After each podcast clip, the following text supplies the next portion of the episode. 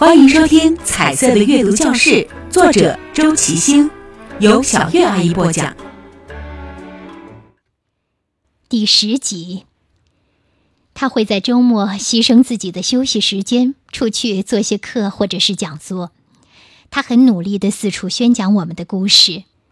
他希望能用这些真实的案例唤醒更多沉睡的人，和他一起在童年的大地上播下阅读的种子，幸福的种子。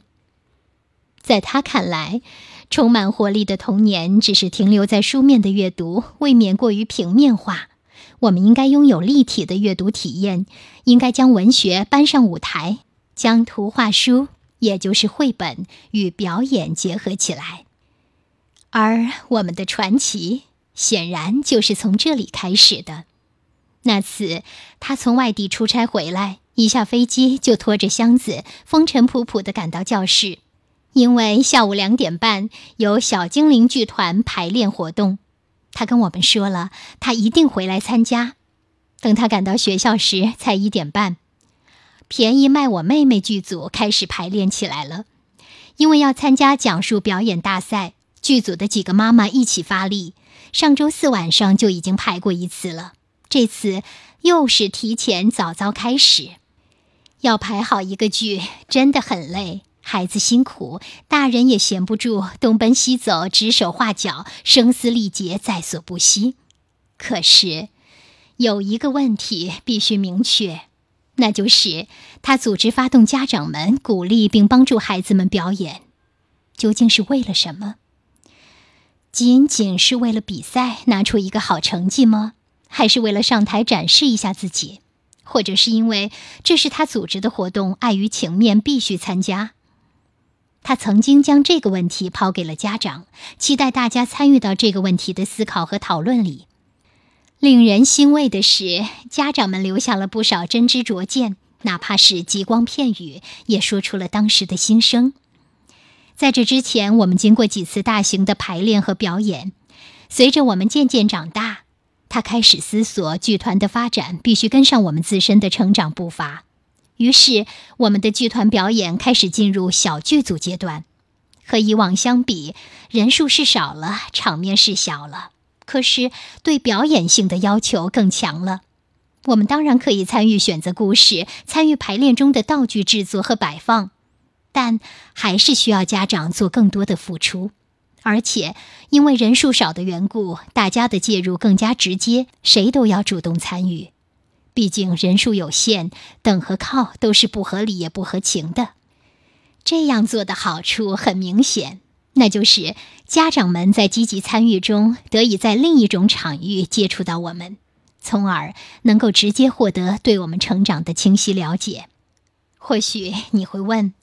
为什么要一直坚持表演，而不是玩玩票、尝尝鲜就算了？你可以理解为是我们这帮孩子喜欢上了表演，喜欢在舞台上展示自己，不愿意就此放弃。但提出这样的问题，恰好暴露了一些人的本性，那就是做事手鼠两端，不能始终如一，见好就上，见好就收，知难而退，半途而废。所以。我们应该回到问题的原初去认真思考：我们为什么要表演？因为事关自己。我想说，表演带给我们的是另一种生活，是通往日常生活之外的另一种可能。我们不仅仅是在演某一个角色，而且我们是通过角色遇见另一个未知的自己。这是多么美妙的经历！另外，在参与表演的过程中，我们不断的参与剧本的完善、角色的磨合、情节的设计。我们要去理解并努力演示每一个动作、眼神，它的幅度、活动范围都有讲究。你可以夸张，但绝不可离谱。表演是难的，它需要我们去理解并适应某个特定的角色，但又不能一味如此生搬硬套。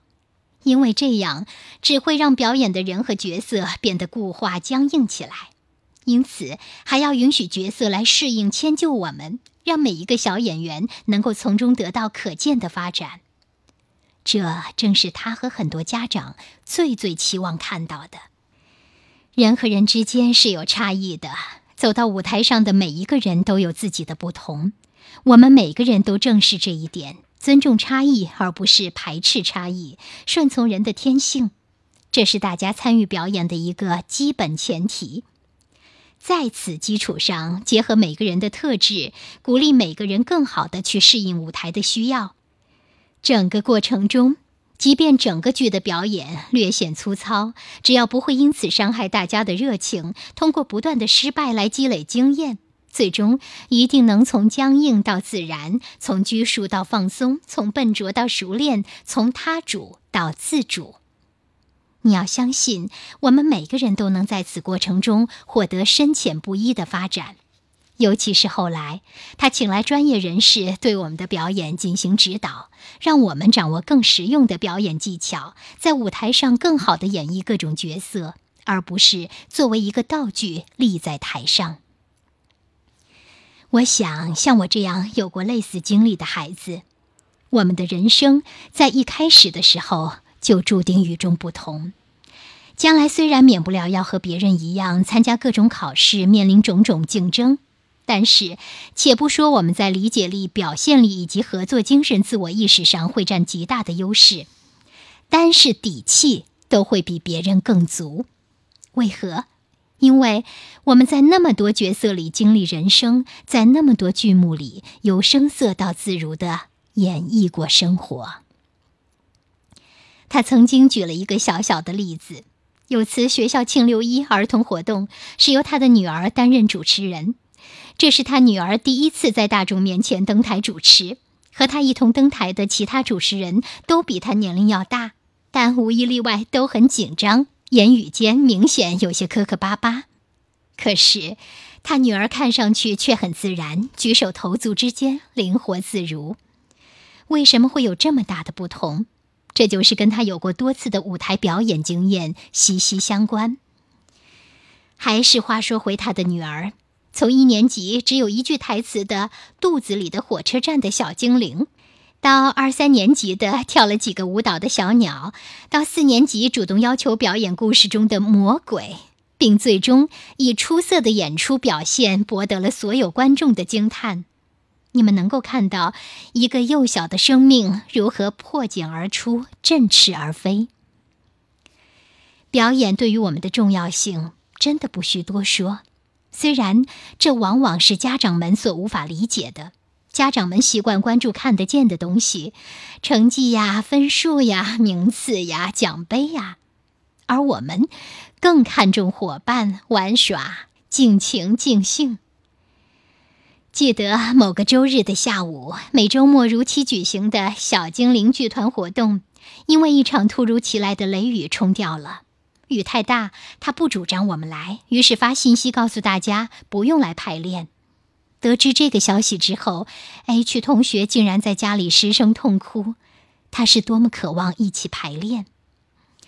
为了将剧演好，班上几个小女生没事就张罗着，虽然年纪不大，主意却多。只要有时间，他就将剧组的人聚在一起，一遍又一遍的排练。没事的时候，我们自己写剧本玩。主题一般是反抗大人、反抗老师和反抗学校之类的，大家分工，每人写一部分。他发现以后，不但没有批评我们，反而称赞写得好，尤其是人物的语言、语气、性格特点刻画的活灵活现。看完之后，他哈哈大笑，鼓励我们继续写下去，争取能搬到台上去演出来。他有时开玩笑说自己不务正业，组建剧团鼓吹表演，家长们却不这么看。家长 A 说：“享受过程，享受旅途，而不是奖励终点和结果。”老师说：“让孩子参与这个剧团，是想让他得到锻炼，学习团队合作，当然也可以更多的和同学、老师在一起玩。总觉得他们玩的时间太少。事实上，我想要的目的都达到了。”每次活动，孩子都很开心，还有就是进步非常明显。昨天录音的时候，就明显感到嗓门比演多多老板和森林婆婆那时候大多了，念台词也自如多了。至于比赛呀、结果呀什么的，我是一直用游戏的心态来看，无所谓输赢。谢谢老师和各位妈妈们提供的平台和指导。啊，说到表演，应该要提到一个人，那就是台湾的作家花婆婆方素珍老师。记得那年，方素珍老师来深圳，引来大批粉丝追捧，她当然也去了。回来后，她告诉我们这样一个故事：方老师的小儿子长得胖乎乎的，三年级时班上要排演一个剧，剧本是根据方老师的一部作品改编的，要表演自己妈妈写的作品，可是又不想记台词，怎么办呢？小家伙听说是在野外演出，于是出了个主意，说既然在野外演出，就少不了树呀、草呀、石头呀什么的。他的两个伙伴一起演了小草，另外一个朋友演了大树，他呢就演个石头，最好不过。演出那天，方老师特意的身着盛装去看儿子的演出，心想这是自己的作品，怎么的也得弄个主角演演。哪知道到了现场，一个个角色登台亮相，怎么没有看到自家的胖小子？直到最后谢幕，才知道舞台角落里那个屁股朝外一动不动、一声不吭的大石头就是他。讲完这个故事，方老师很感慨：这个戏结束很久了，当年演戏的孩子们都长大了，那时谁演什么主角，大家都忘了。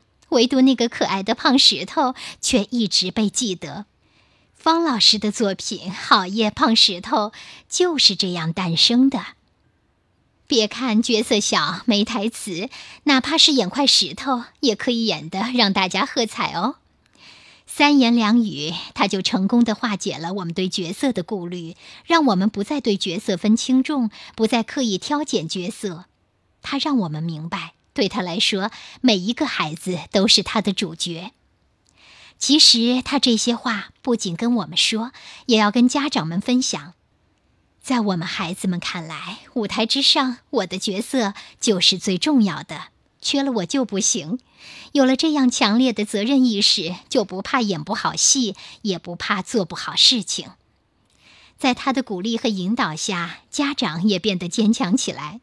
只要有空，就聚在学校，大家围在一起，推敲台词、打磨剧本、设计服装、道具、背景、商议音效。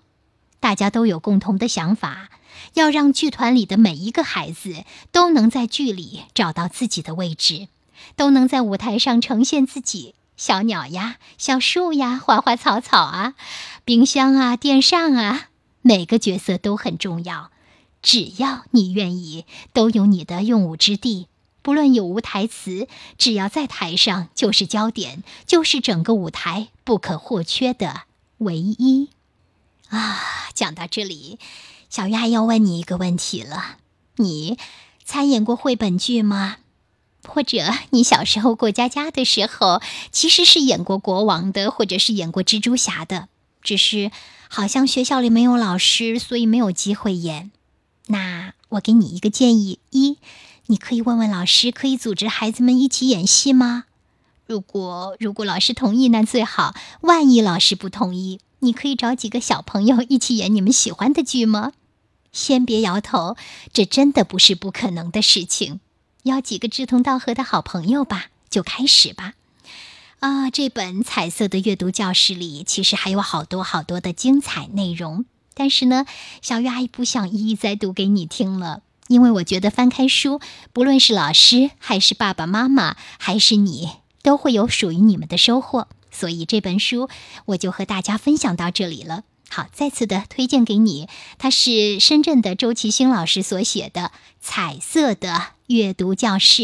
好，谢谢你的分享，小鱼阿姨在中国福州，祝你有个好梦，晚安，宝贝。